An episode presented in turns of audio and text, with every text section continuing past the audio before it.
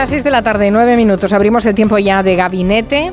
Estamos con Juan Manuel de Prada. Buenas tardes, Juan Manuel. Muy buenas tardes, Carmen. Está Javier Gallego. Buenas tardes, Javier. Presente, buenas tardes. Y Elisa Beni. Buenas tardes. Yo no estoy. no has venido. no he venido. Buenas tardes. Está muy bien. Bueno, y además los tres, los que los tres os estáis viendo las caras, eso está bien. Muy importante. Eh, y, respirando los virus y todo. Aquí estamos eh, todos eh, bueno, no estaréis juntitos, juntitos, cada uno estará en su Bueno, está también Asun Salvador, o sea, quiero decir que estamos aquí. Los cuatro, los, los cuatro. cuatro. Asun Salvador, buenas tardes. Hola, buenas tardes. Bueno, con Asun Salvador vamos a poner sobre la mesa los datos de este gabinete que hemos decidido dedicarlo a reflexionar sobre el principio de autoridad porque hay un cierto desgaste institucional y, estamos viendo un poco esa devaluación y las consecuencias que tiene ese principio de autoridad. Eh, ya hablamos en su momento de ese bochornoso espectáculo la semana pasada en el Congreso, pero es que este principio de autoridad también se pone en cuestión cuando, por ejemplo, se desmiente a la ciencia con argumentos no probados, cuando se denigra a los sanitarios, cuando se amenaza a los profesores, incluso cuando se sustituye el periodismo por lo que se publica en las redes sociales.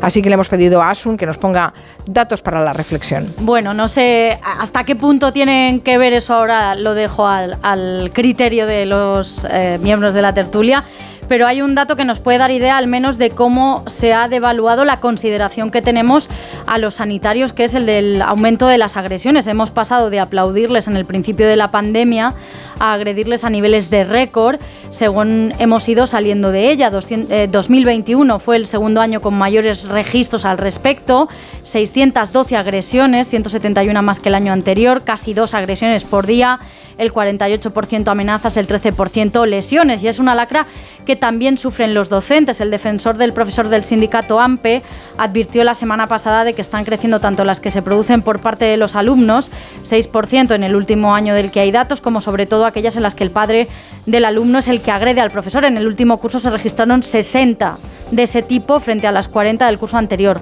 Son un 50% más, alerta este sindicato que también llama la atención en su último informe sobre otro fenómeno, el de las denuncias falsas en el aula. Teresa Hernández es la coordinadora estatal del Servicio del Defensor del Profesor. Es tan subjetivo que cómo te defiendes, es decir, eh, en un momento un alumno o una alumna considera que su profesor no le está mirando adecuadamente. Mm, son situaciones que a nivel anímico eh, afectan muchísimo. Son situaciones que afectan al profesor, que afectan a su autoridad dentro del aula. Hasta ahora, si habláis del principio de autoridad, lo asociábamos a la ciencia, a nombres de la ciencia, de la judicatura, algunos profesionales reconocidos. En casi todos los ámbitos se ha ido perdiendo un poco ese reconocimiento en mayor o menor grado por distintos factores y han ido surgiendo otros debates y otras ópticas al respecto. Pues eh, de todas ellas hablaremos. Eh, gracias, Asun Salvador. Buenas tardes. Adiós. ¿Por qué ya no reconocemos la autoridad basada en los conocimientos, en la experiencia o las reglas de, convivencia? Y si es así, eh, ¿de qué es síntoma esta, desaparición? ¿no? ¿Qué consecuencias puede tener socavar ese principio de autoridad? Empecemos por el principio, si os parece, si creéis que realmente se está socavando ese principio de autoridad o no, o son manías e imaginaciones nuestras. Juan Manuel, Elisa, Javier, ¿quién quiere empezar? No sé, como veáis. Eh, a ver, a mí me parece que eh, eh, desde siempre, desde, desde, desde, la República Romana, siempre se ha diferenciado entre la autoritas y la potestas, además de la majestas, ¿no? Pero Vamos a ver, la, autoritas y la potestad son cosas diferentes, que yo creo que a veces se confunden en, el debate este, ¿no? Mm, voy a poner un ejemplo claro. La potestas es aquella potestad que tiene alguien que tiene poder de ejercerlo. Por ejemplo, pongamos el ejemplo de un juez. La potestas de un juez pasa por poder decidir, o sea, por el poder que le es conferido de decidir, fallar y de que eso sea ejecutado. Esa sería su potestas. La autoritas la autoritas es esa autoridad moral eh, respecto a su conocimiento de la ley y a su sabiduría para aplicarla que hace o hacía que eh, eh, su, su, palabra tuviera, además de la la fuerza de poder ser impuesta, el reconocimiento social de ser cierta y aceptable.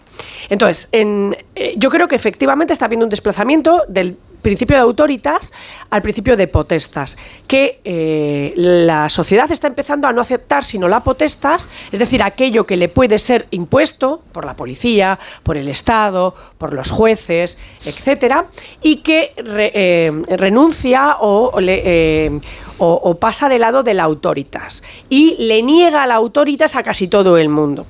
Como si negarla, a ver, como si negar la autoritas de alguna manera eh, mm, hiciera que esas personas en concreto no la tuvieran. ¿eh? Eh, luego vamos a esa segunda cosa. ¿Que ¿Por qué está pasando esto? Bueno, pues yo creo que por un malentendido, en primer lugar, por, eh, por un malentendido sentido de la, lo que hemos llamado libertad o y, algunos llaman democracia, que pretenden que es la igualdad absoluta entre los seres humanos. Entonces, la democracia, que es una igualdad de derechos y oportunidades ante la ley en un Estado, no asegura la igualdad digamos, eh, intrínseca y real entre las personas, de manera que no es lo mismo quien ha, dedicado 50 años de su vida a estudiar, eh, en fin, pues no sé, la bacteria de Koch, evidentemente esa persona eh, tiene una autoritas respecto a lo relativo a las bacterias. Ojo, que no tiene por qué tenerla a lo mejor en lo relativo a otra cosa, pero sí al menos en el, en el, eh, en el ámbito de su estudio. Y al estudioso general, aquella persona que antes llamábamos culta, estudiosa, em, eh, volcada hacia los saberes humanistas, etcétera, pues también tiene una autoritas de la que se le quiere despojar ahora, porque pareciera que la opinión de todas las personas fuera lo mismo. Y siendo que el voto sí vale lo mismo, no es cierto que la opinión de todas las personas valga lo mismo. Mm. Eh, y ese es el principio de autoridad. Cuando uno está citando, el que, cualquiera que haya hecho trabajos universitarios, o cuando uno cita eh, o cuando uno debate puede utilizar muchos principios, eh, muchos argumentos lógicos y luego está el citar el principio de autoridad. Es decir, si yo cito a Aristóteles, si yo cito a Kant, se, me podrá rebatir ese, ese, ese, argumento mediante la cita de Nietzsche, pero no mediante la cita de, pues a mí me parece que no, que es lo que ahora está sucediendo. Pues a mí me parece que lo Como que primera aproximación era una gilipollez. Pues oiga, mire, a usted le parecerá lo que quiera, pero lo, lo único que está mostrando es su propia gilipollez, no la de Aristóteles. A ver si los demás están de acuerdo con, con Elisa. ¿Está devaluándose la autoritas? yo sí, yo estoy bastante de acuerdo con Elisa, eh, sin que sirva de precedente o bueno, pues ya, ya, ha habido muchos precedentes, lo, digo para disimular, para que, pero, sí, en esto estoy totalmente de acuerdo. Vamos a ver si, vamos a ver, las sociedades democráticas como decía Ortega, la, democracia puede ser una buena fórmula política, pero la extensión de la democracia a todos los ámbitos de la vida es una catástrofe. Y las sociedades democráticas tienden a erosionar las jerarquías las jerarquías morales, las jerarquías intelectuales, las jerarquías en todos los órdenes, ¿no? Es decir, no se reconoce una superioridad, no se reconoce una superioridad. Eh, que es donde está la autoritas, efectivamente, eh, autoritas que viene del verbo augere, eh, es el supino del verbo augere, que significa hacer crecer, acrecentar. Una persona dotada de autoridad que tendemos a, decir autoritaria. No, una persona dotada de autoridad es una persona autorizada. ¿eh? La persona autorizada efectivamente es aquella que nos hace crecer, que nos toma de la mano, que nos toma de la mano y nos hace crecer porque sabe más que nosotros sobre determinada disciplina, sobre determinada cuestión o, mm, sobre determinada ciencia. El autoritario sería el que decía Elisa Benino, esto es porque yo lo digo, ¿no? Bueno, el autoritario es el que hace un uso de la autoridad sin tenerla, ¿no? Exacto. Generalmente tiene que ver con con abusos de la fuerza, de la potestas, ¿no? Que esto en nuestro mundo, desgraciadamente, pues ocurre. Es decir, del mismo modo que hay autoridad sin poder, ¿no? Y esto puede ser malo para una sociedad, porque la autoridad sin mando pues puede, puede generar falta de voluntad, falta de fortaleza y se te suben a la chepa, pues también existe el poder sin autoridad, ¿no? El mando despótico, el mando caprichoso, eh, el mando desviado de sus fines, ¿no? Pero creo que estas dos formas de, crisis de la autoridad, la autoridad sin mando y el mando sin autoridad, no es quizá el, el caso de nuestras sociedades. Yo creo que en nuestras sociedades hay una crisis de obediencia. Es decir, nadie acepta obedecer al que sabe más. Eh, este es el problema, creo yo, del, ocaso del principio de autoridad en nuestro mundo.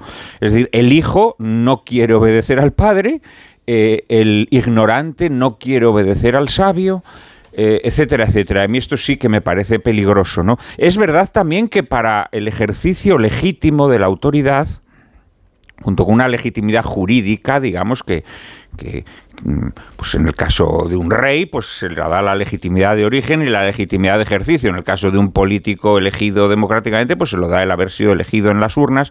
Pero junto a esa legitimidad jurídica tiene que haber una fuerza moral.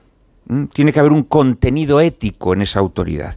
Y también muchas veces las personas que tratan de imponer su autoridad se basan solamente en su legitimidad jurídica y les falta esa, esa aureola, les faltan esas prendas morales, espirituales, les falta ese conocimiento riguroso de la materia y eso también genera desconfianza en la autoridad. Pero vamos, fundamentalmente yo creo que estamos hablando de una crisis de obediencia, es decir, la incapacidad para reconocer en el otro alguien superior a ti. Porque la gente efectivamente entiende de forma eh, torticera y, enloquecida el concepto de igualdad. Mm. ¿eh? La igualdad jurídica, efectivamente, es que sepas que la ley te protege igual que a cualquier otra persona. Eso no significa que todos seamos iguales gracias a Dios somos todos distintos. Y gracias a que somos distintos pues el mundo no es como vivir en una planta de robots no eh, em, pero creo que cada vez más gente tiene la incapacidad de reconocer la superioridad eh, de otra persona en, un determinado ámbito. Apunto lo de la crisis de obediencia. Eh, no sé qué, le parece a, Javier Gallego esto de la crisis de, obediencia. Pues que coincido y esos, eh, ese es de esos días sorprendentes que estamos bastante de acuerdo en este gabinete en las tres eh, partes de él. Mm, crisis de obediencia, me gusta el término, lo suscribo, lo subrayo. crisis vivimos de autoridad basada en la potestas, en el poder. Hay una crisis de autoridad y de autoritas, de las dos cosas. Eh, de autoridad, eh, por lo que apunta eh, Juan Manuel, por ese exceso de desafección a, la obediencia, a las reglas, a la disciplina, al poder establecido, a las normas, a la autoridad. al fin y al cabo, que es fundamental para cualquier sociedad y cualquier grupo humano para sus objetivos. Pero mm, centrándome más en la autoritas, que a mí me, interesa más, porque ese desprecio del ser humano a reconocer la valía de eh, el otro y por tanto eh, a ser influido por él, ese eh, desprecio al prestigio, al crédito que se reconoce en el otro, en, en una persona, en una institución, por su calidad y por su competencia, me parece mucho más grave que la crisis de autoridad. ¿Y por qué? Voy por añadir algo a lo que se ha comentado. ¿Por qué se está produciendo ese desprecio de la autoritas? que ha existido eh, prácticamente hasta eh, hace poco en la sociedad humana. Por tres razones. Una, por eh, la desconfianza, otra por la despreocupación y otra por la polarización. Me explico. Desconfianza, una absoluta desconfianza no basta con ese principio de autoridad, de reconocer en el brillante eh, eh, una guía. Ahora se buscan hechos probados en muchas eh, ocasiones. se prescinde de esa autoritas. La despreocupación, que es un paso mucho más grave, la despreocupación de, que lo ligo con la revolución digital, de cualquier impacto que se recibe, cualquier guía que se recibe, eh, se eh, despreocupa el receptor de buscar el origen de esa fuente, el origen de legitimidad de esa fuente, el contrastar la valía de esa fuente. Se desprestigia el origen cuando incluso tiene prestigio para eh, ser importante e influir. Y luego la polarización que abunda en todo esto. La polarización unida a la revolución digital lleva a la despreocupación del receptor y a la falta de eh, guía de lo que antes era la autoritas de eh, la persona que podía influir en las decisiones y en los comportamientos. Y bueno, luego hablaremos más, o, hmm. al menos yo, de este asunto porque me preocupa ver, mucho. Me gustaría ver si eh, la opinión si es coincidente también entre vosotros de cómo hemos llegado a esto y qué consecuencias tiene y ha dado Javier Gallego alguna pista de eh, lo que él cree que, es lo que ha pasado o ha motivado esa, crisis de autoridad, ¿no? esa devaluación de la autoridad. No sé vosotros, eh, eh, Elisa y, Juan Manuel, si pensáis lo mismo o hay otros intereses espurios por detrás de esa pérdida de autoridad. Bueno, a mí me parece que es un tema complejo. No es eh, fácil eh, saber exactamente cómo hemos llegado a esto. Probablemente el supremo individualismo inducido por, por, la, eh, el entorno neoliberal en el que hemos vivido, en el que lo, único importante es el propio individuo que se constituye en el centro de todas las cosas y además en, en centro de interés supremo, hace que muchas personas tiendan a verse ellos y su entorno como algo con un valor superior a cualquier otra cosa, ¿no? Y eso ha podido influir, efectivamente también influye que las personas que debieran tener autoritas o que están llamadas a tenerla muchas veces por sus comportamientos o por, eh, en fin, la asunción de papeles que no son, exactamente los suyos o por cobardía, eh, no, no, eh, no terminan de tener esa autoritas, que es algo que, tú te ganas, o sea, que, se te concede, pero que a la vez tú has de ganarte.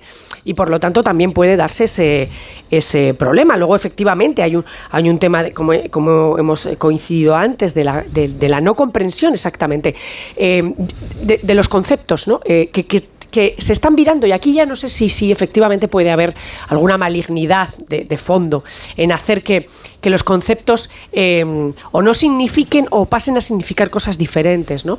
Por ejemplo, he visto cómo se ha variado el concepto de meritocracia y ahora hay quien nos dice que no existe la meritocracia porque hay personas que parten de un origen que siempre que es, que es más, más eh, eh, en fin, favorecido. más, más favorecido y que entonces no hay, no hay meritocracia. Vamos a ver, que, que que contemos con que hay unas personas que de Bobilis van a estar mejor, no significa que no exista una sociedad en la que los méritos eh, puedan llevarnos, que es lo que siempre se ha entendido por meritocracia y por ascensor social. Es decir, por el ascensor por el cual el que está más abajo puede subir. Eh, nunca se ha hablado en la meritocracia de que no hubiera nadie arriba del rascacielos. ¿Eh? porque las sociedades humanas siempre tiende a a alguien arriba, y ahora hablo, del tema de las élites, siempre tiende a a alguien arriba del rascacielos. La meritocracia, el ascensor social, lo que nos tiene que asegurar es que uno pueda subir eh, y además pueda subir determinados pisos en función de sus, de, sus méritos, que eso se reconozca. Pero claro, si no se reconoce la autoritas y por tanto los medios, los méritos o la sabiduría del que realmente la ha adquirido eh, eh, durante un, gran esfuerzo de, estudio y de, tal, ¿cómo, ¿cómo, pretendemos que luego se, se, se, admita los méritos del que está empezando, del joven que quiere no sé qué? Es decir, si al final todo eso se derrumba. Y con respecto al tema ese de, lo, de quién es está arriba del rascacielos, lo cierto es que una sociedad, las sociedades humanas, todas, eh, incluso las democracias, son gobernadas por élites. Eh, las élites gobiernan las, todas las sociedades. Eh, y de hecho, el que pasa a gobernar pasa a constituirse en una élite, aunque no lo fuera antes. La pregunta real de, la democracia y del votante de una democracia es a quién queremos convertir en élites. Es decir, qué élites queremos que eh, rijan los destinos de nuestra sociedad. Porque élites va a haber siempre, porque no podemos gobernar 40 millones, porque tenemos que elegir para que gobiernen a 27 más 200, es decir, a 500 en total. ¿eh? Y esos 500 tienen que ser 500 de los 40 millones. Entonces, es igual, aunque el que elijamos sea... Mm, voy a poner un ejemplo antiguo eh, Corcuera electricista, eh, sabemos que lo estamos eligiendo para que se convierta en una élite. Corcuera electricista, en el momento en que es nombrado ministro, se convierte, forma parte de la élite gobernante. Por tanto, la pregunta, la pregunta es a quién queremos convertir en élite o qué élites preferimos que rijan los destinos de todos. No pretender que no haya élites. El, el político que llega diciendo no habrá élites no habrá castas, en el fondo te está engañando. O está intentando cambiar unas élites por otras y convertirse él en la élite. Eh, que no digo que sea espurio, es una cosa que es legítima en democracia, pero que sepamos todos que siempre nos va a gobernar una élite y que el problema es elegir las élites que nos gobiernan. Entonces podemos elegir eh, determinadas élites según en función de lo que a nosotros nos parezca que es la virtud del gobernante o lo que a nosotros nos parezca que debe, que debe llegar al gobierno. Pero no podemos admitir que se nos diga que no hay esas élites, que hay que destruir las élites. Porque un país que no tenga una élite que le gobierne eh, o una sociedad está abocada a la, ruina. ¿eh? Entonces, por eso digo que en parte el trastocar todos los, el trastocar todos los conceptos, el que alguien venga a decir las élites que hay ahora mismo no son buenas con el pueblo por esto por lo otro, que podría ser cambiemos las élites, eh, prefiramos la élite de los filósofos a la del dinero, o la del dinero a la de los filósofos, o la de los industriales a la... Bien, todo eso forma parte del juego democrático. Ahora bien, pretender que no te va a gobernar una élite, es decir, pretender que, somos, que, que una sociedad puede ser sociedad sin élites, eso es engañar y eso es destruir el principio de autoritas, porque esa élite a la que elijamos tiene que tener una autoritas que le viene dada por nuestro refrendo democrático y además por eh, los motivos por los que los hemos elegido, ¿eh? que eso es otra cosa que se está perdiendo. Mm. Dice Gustavo Garte que lo que es gracioso es eh, que el populismo de derechas, que es un discurso antiélites, está defendido por sujetos que son pura élite. Trump es el, ejemplo más característico ¿no? de, ello. bueno, pero están engañando. Es, mm. toda una trampa. Sí, sí, sí, claro, pero caemos de cuatro patas. El problema del tema de la autoridad, lo que pasa es que mientras la potestas, por seguir con la distinción que había hecho eh, Elisa, que es el poder para el poder para mandar, para mandar y gobernar, eh, se recibe por delegación em, y se puede delegar en otros la, autoridad, la autoritas no se puede ni, no es ni delegada ni delegable, es intransferible. Y claro, hay pero personas. la tienen que reconocer, claro, Juan Manuel, te la tienen que reconocer la autoridad. Claro, pero es que hay, personas hay, personas que tampoco son merecedoras de ese reconocimiento. Que este también es un problema eh, estoy, suscribo todo lo que ha dicho El problema es que cada vez hay menos personas que, por ejemplo, que, tengan ese reconocimiento. que se Bueno, sí, bien, pero es que, pero es que vamos a ver, yo creo que los medios de comunicación han contribuido a crear falsas autoridades. Es decir, personas que pontifican sobre todo. ¿eh? Personas que pontifican sobre todo. Eh, o incluso habéis mencionado antes a los científicos o a los médicos. Vamos a ver, la realidad, por ejemplo, es que un médico a lo largo de la carrera dedica al estudio de los virus pues a lo mejor una semana o dos semanas dentro de una asignatura. Y claro, que un médico así, sin otros méritos más que ser un médico de urgencias o un médico general, eh, eh, aparezca en la tele pontificándole a la gente sobre temas sobre los que solamente saben personas que tienen conocimientos muchísimo más amplios que él, pues deteriora el principio de autoridad. Porque ese señor hay una parte importante de la población que lo eh, que lo percibe como un fantoche. Lo percibe como un fantoche. Como vamos a ver, yo por ejemplo, hombre, me precio de saber bastante de literatura. ¿no? Y de literatura española más todavía. Y de determinadas épocas de la literatura española más todavía. Pero si mañana le dieran el premio Nobel a un pakistaní y tú, Carmen, me preguntaras y yo me pusiera a pontificar sobre ese autor pakistaní, sería una impostura, porque no tengo ni puñetera idea de la literatura pakistaní. Ni puñetera idea. Y si yo me pongo a pontificar sobre la literatura pakistaní, pues a lo mejor habrá oyentes ingenuos que digan, jo, qué sabios Juan Manuel de Prada, que sabe hasta la literatura pakistaní. Pero habrá otros que digan, este cabrón no tiene ni idea de la literatura pakistaní porque no sabe ni pronunciar el nombre de los pakistaníes. Pero podrías estudiar. No, pero, bueno, perdona, eso no se aprende de la noche a la mañana. el, problema es cuando y muchas personas aparecen en los medios de comunicación pontificando sobre temas de los que no saben nada y sobre los que acaban de documentarse buscando en Google. Bueno, y eso, y eso deteriora la autoridad. A ver, Javier, es que es que yo eh, mi primera intervención iba por esto último que acaba de poner sobre la mesa y quiero incidir en ello. El problema está en el receptor eh, Juan Manuel. El problema está no, no, en los medios que tú receptor, llamas, no, está en el receptor. Déjame, explicar. Yo creo que durante esta crisis eh, eh, ha habido muchos médicos que no tienen ni idea que han dicho muchas chorradas. Espera Juan Manuel que esos explique a Javier. Esos médicos o cualquier élite de las que hablaba Elisa que pontifican sin autoritas y son comprados como autoritas por el receptor. El problema es el receptor. Los medios que tú llamas, que por cierto no son los medios de tradicionales, son Internet, lo digital y las redes principalmente. Y los emisores, y los emisores, los emisores, los emisores que son bulos muchas veces en sí mismos y que provocan bulos, que son comprados por ese receptor digital del siglo XXI, y vuelvo a incidir en eso, que no tiene una mínima preocupación de buscar o tener un interés en saber si hay autoritas real en esos emisores que son comprados como verdaderos autoritas. Y el problema está principalmente en el receptor, evidentemente subrayado y facilitado por los nuevos medios de comunicación, que hacen que cualquier emisor sea un bulo en sí mismo, aunque sea comprado como autoritas. Y por eso yo hablaba antes de el daño que está haciendo este nuevo mundo digital a la hora de desprestigiar la verdadera autoritas de los verdaderos expertos de los que hace muy poco tiempo, hasta, hace poco tiempo, y termino ya, Elisa, hasta hace poco tiempo, durante muchos siglos, eran considerados como guías en conducta y en conocimiento. Ahora estamos en lo contrario. Y termino con una frase. Yo hace años, en un programa de televisión, en una eh, entrevista en la calle, una señora dijo sobre un asunto, a la pregunta de, hombre, ¿y usted por qué piensa así? Porque lo he leído en Facebook. En esa respuesta está mucho. En esa respuesta está que esa señora a Facebook y a lo que había leído de un falso autoritas le daba una absoluta credibilidad que influía en su conocimiento mm. y en su conducta. Ese es el problema. Bueno, pero por no, a ver, yo, por no quedarnos en, lo meramente comunicacional, que parece lo más obvio, yo creo que cada uno de, de los oyentes que nos están oyendo, de nosotros, debería preguntarse en un momento dado, ¿a quién admiras? ¿Ante quién te callarías? ¿A quién eh, le, concedes la superioridad de replantearte tus planteamientos cuando te hace otras propuestas? ¿A quién respetas intelectualmente? Eh, cualquier persona con dos dedos de frente sabe responder a estas, a estas preguntas ya. Mm. ¿No?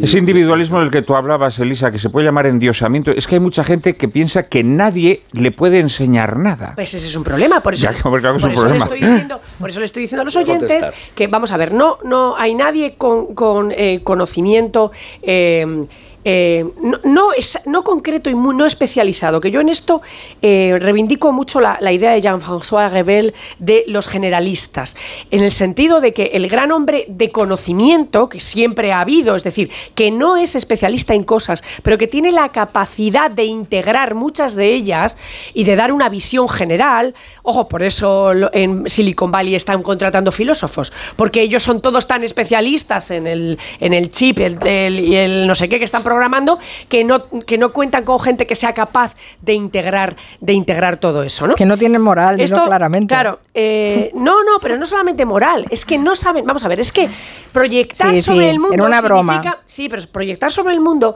significa eh, no solamente saber mucho de una cosa, sino tener la suficiente base y conocimiento sobre el ser humano, sobre la civilización, sobre lo que puede ser el futuro, etcétera, para poder proyectar sobre eso. Y eso supone ser sabio.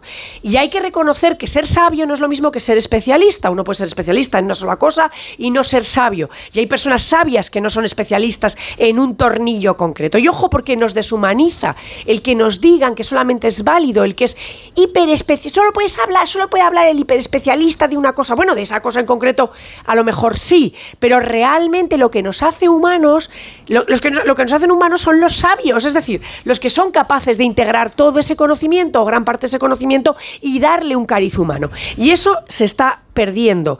Em, eh, no hay nadie valioso que no sepa sobre quién está encaramándose para eh, hacer sus propias opiniones. Lo mismo que se ha dicho siempre, que cada escritor eh, vive eh, sobre una montaña de escritores que en los siglos fueron y que, y que de alguna manera tiene sus Somos enanos a hombros de gigantes. A hombros de gigantes, efectivamente. Pues eso mismo sucede en otras muchas parcelas de la vida, que cada ser humano es una mota, que es un enano, que debe subirse a hombros de gigantes, de los gigantes que se han ido acumulando a lo largo de la civilización.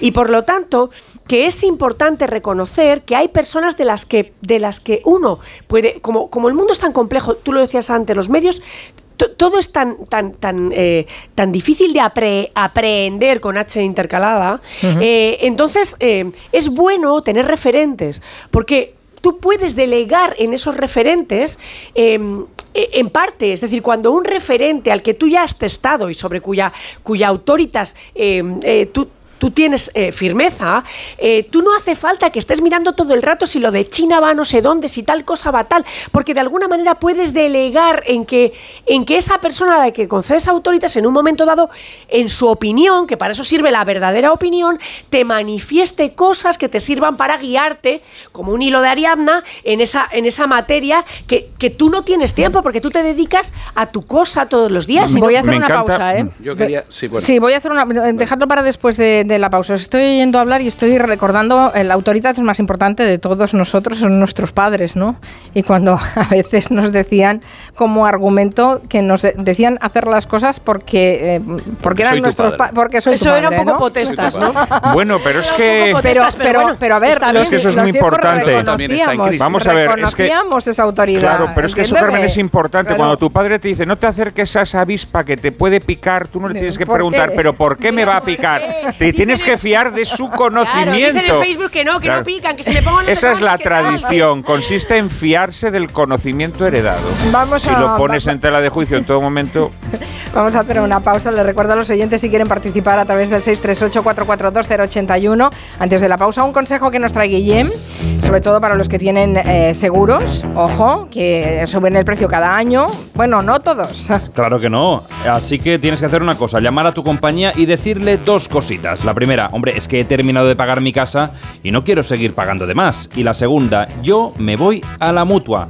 Porque si te vas a la mutua con tu seguro de hogar te van a bajar el precio, sea cual sea. Así que ya lo sabes, llama al 91 555 5555 y te cambias por esta y por muchas cosas más.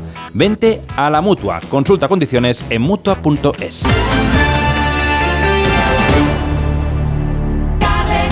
Navidad hay comidas importantes, pero ¿y el resto de días? Hasta el 1 de diciembre 3x2 en más de 3.500 productos.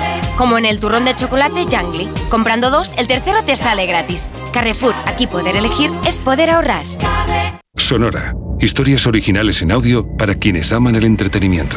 Me llamo Nuri Ulloa. Quise ser directora de cine desde que vi una película de los hermanos Marx con mi padre. Esta tarde tengo reunión con Ginés del Santo. Va a producir mi primer largometraje. Es una comedia romántica, o sea que no va de nada. A tres días de empezar la película, solo puedo decir una cosa. Estoy deseando que se acabe. ¡Ay, va la hostia! ¿Y entonces para qué preguntas? No da igual la hostia, no está escrito, ¿eh? Pero suena bien, ¿no?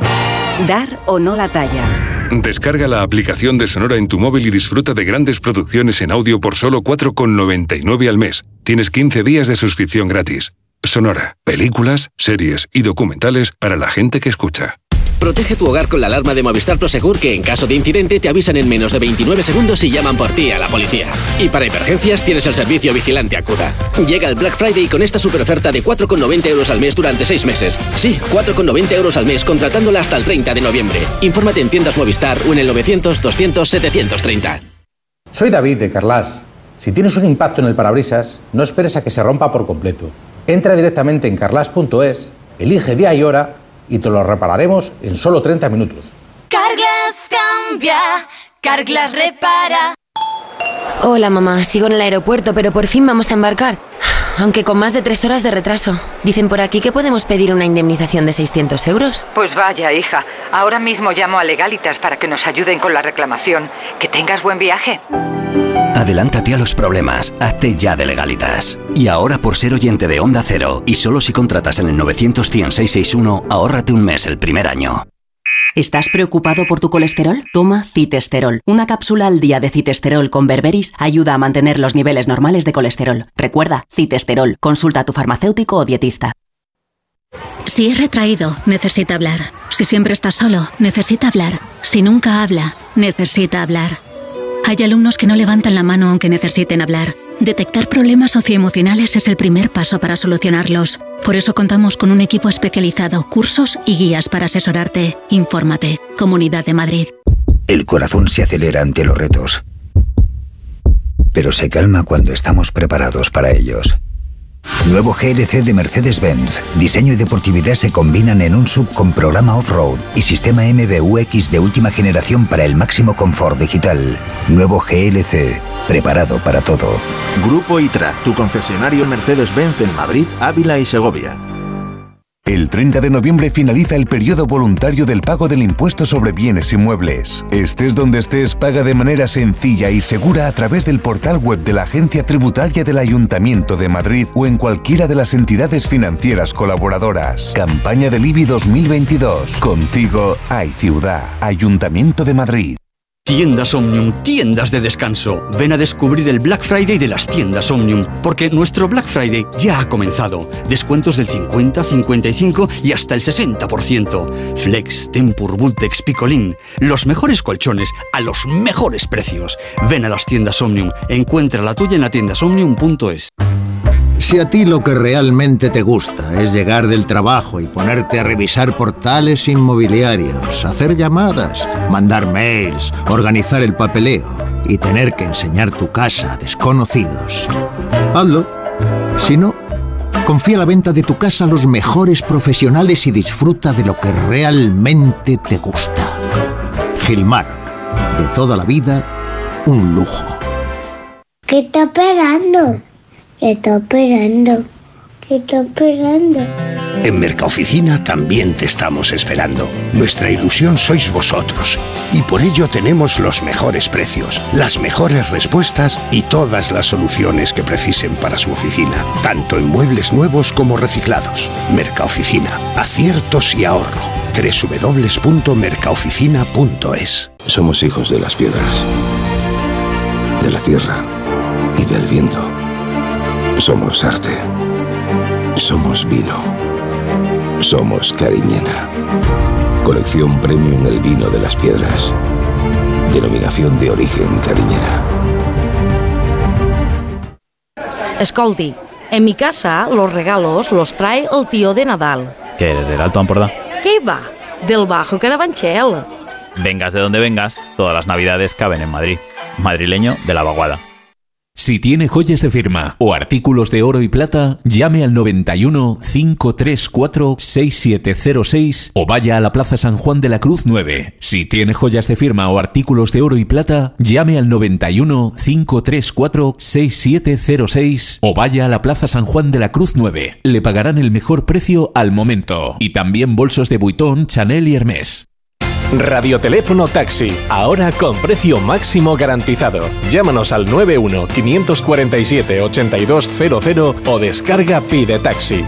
Más información en rttm.es. ¿Quieres estar al día de la actualidad deportiva? Aquí en Radio Estadio Noche os lo contamos, esto va a ser muy, muy intenso. Entrevistas, tertulia y análisis. Radio Estadio Noche, Aitor Gómez.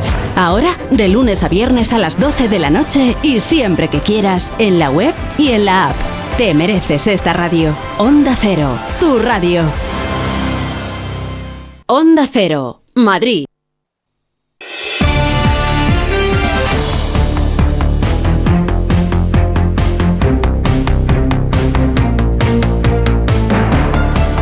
Estamos en el tiempo de gabinete con Juan Manuel de Prada, Javier Gallego y Elisa Beni. Hoy estamos reflexionando sobre el principio de autoridad y eh, cómo está siendo socavado en los últimos años, o al menos hemos llegado a ese consenso. Eh, y la pregunta y la reflexión que nos hacíamos era a qué llevaba ese deterioro y por qué se producía, qué intereses espurios había en ello. No sé si en el rato que os he dejado solos habéis llegado a alguna conclusión. Bueno, a mí me gustaría enlazar con lo que estaba diciendo Elisa, que hoy me, me- realmente pues, ha hablado por mí, porque estaba haciendo un elogio de la tradición. Es decir, La la oigo tradición- respirar, no sé si estará no, de sí, acuerdo. sí, la traditio, la traditio que es la entrega, es decir, hay unas personas que nos entregan aquello que han recibido y nosotras lo, a- nosotros lo aceptamos. Eh, Chesterton decía que mm, en, en nuestro padre no vemos a un hombre que dice verdades, sino que es una verdad andante. Mm, Reconocemos en él la verdad y entonces cuando nos dice, por ejemplo, que tengamos cuidado con la avispa, no empezamos a preguntar, oye, pero ¿y por qué tengo que tener cuidado con la avispa? No, aceptamos que lo que nos dice nos lo dice por algo. ¿Por qué? Porque tiene un conocimiento acumulado ¿eh? que incluso aunque él no tenga experiencia directa de haber recibido un picotazo de la avispa, sabe que la avispa nos puede picar. Claro, cuando rompes los vínculos de la tradición, es decir, cuando no aceptas lo que te entregan, surge la desconfianza patológica. Claro, ninguno de nosotros ha visto la vitamina C. No, yo no he visto la vitamina C. Eh, ni siquiera mi médico ha visto la vitamina C, pero mm, yo me fío de mi médico que a su vez se fía de las personas que saben que la vitamina C existe. ¿eh? Yo no sé, yo no, yo no tengo conocimiento de si la Tierra es plana o redonda. Pero evidentemente me fío de una cadena, de una tradición que me dice que la Tierra es redonda. Bueno, y de el problema de nuestras que han visto desde fuera, es que estas cadenas, por muchas razones, primero porque se han roto los vínculos más directos, es decir, los vínculos familiares se han roto, de tal manera que ya no tenemos la noción, la experiencia directa de la tradición natural de eso, de un padre que te dice no metas el dedo en el enchufe, hmm. ¿no? Entonces, se han roto los vínculos naturales, se han roto los vínculos intelectuales y ya nadie reconoce la autoridad de nadie. Eh, y además, cuando se reconoce, que esto es lo típico de las sociedades podridas, se reconoce autoridad a quien no la tiene, que esto también es muy grave. Em, mm, eh, hay, programas, hay programas basura en la televisión en donde, por ejemplo, se hacen recomendaciones literarias. Hay, mm. hay programas basura de cotilleo en donde el presentador pues se siente el tío muy guay y de repente hace recomendaciones literarias que todos los botarates de España siguen. Sí, pero fíjate, tú sigues, por ejemplo. sigues hablando de la televisión porque eres un hombre eh, poco digital. No, bueno, porque, tú, porque tú lo has desviado todas las redes sociales y no, eso es falso. en los medios de comunicación también están muy degradados y hay muchas falsas autoridades que pontifican sobre cosas de las que no saben. Juan Manuel, que no, que es que coincido en que mm. los medios tradicionales tienen ese eh, problema, ese pecado, pero es que eh, el problema se ha agravado en este siglo XXI por lo digital. Que ya he hablado de eso y no me voy a repetir, pero me interesa mucho en ese desprecio de la autoridad y de la autoritas al que te has referido, en ese desprecio a la tradición. Eh, también hay una causa, mm, mm, y por eso he hablado yo de polarización. como receptores, cada vez estamos más instalados en un espacio mental de comodidad. Es decir, buscamos opiniones que eh, subrayen nuestros prejuicios, las opiniones propias ya establecidas que tenemos. Y rechazamos cualquier autoritas, cualquier opinión, cualquier guía, cualquier ejemplo que suponga eh, eh, un replanteamiento de nuestra estructura mental y de conducta. Y, buscamos siempre ese refuerzo, buscamos siempre el sustento de las convicciones, la afinidad con lo que ya pensamos, acostumbrados a los impactos continuos que estamos recibiendo diariamente. Y eso nos lleva a rechazar autoritas de personas que sí la tienen de verdad, pero que hacen que nos replanteemos esos prejuicios o esas ideas que ya tenemos ancladas.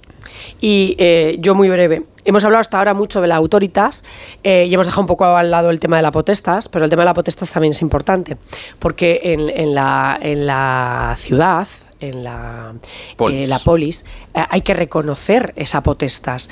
Eh, es verdad que muchos de, muchos de las instituciones que, que, que tienen que tienen y deben tener potestas, eh, a veces han abusado de ella. Y como estos estamentos han abusado a veces de la potestas, dándole un mal uso, eh, la salida fácil es decir, pues nos mostramos contra la potestas. Y entonces, eh, este tema de potestas, que es la potestad que le reconocemos a los profesores para tomar decisiones, para impartir educación y para tomar decisiones dentro de su ámbito con nuestros hijos, está permanentemente siendo violado por padres que pretenden que los profesores son una especie, no sé, de empleados de guardería que no pueden, que no tienen ninguna capacidad de, no, para esa formación. Entonces, y eso es potestas. Eh, y se pretende, y se pretende subsanar esto también, eh, pidiendo que los profesores sean autoridad pública para que la ley les reconozca el derecho a ser autoridad y tal.